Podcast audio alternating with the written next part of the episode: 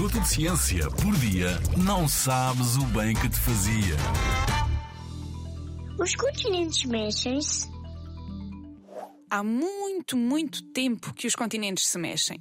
Umas vezes estão juntos, outras vezes estão separados.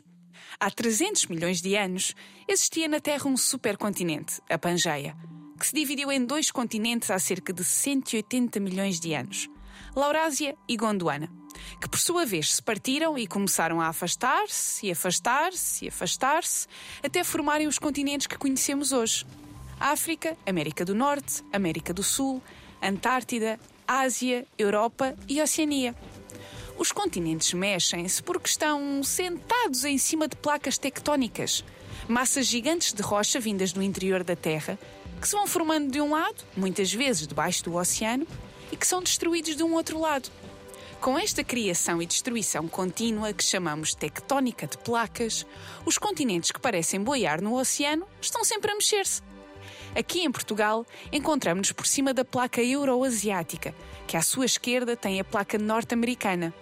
Entre elas, existe uma fenda nos fundos marinhos, onde é criada nova rocha que sai do interior da Terra e que, por isso, afasta cada vez mais a Europa da América do Norte, a uma velocidade de 2,5 cm por ano.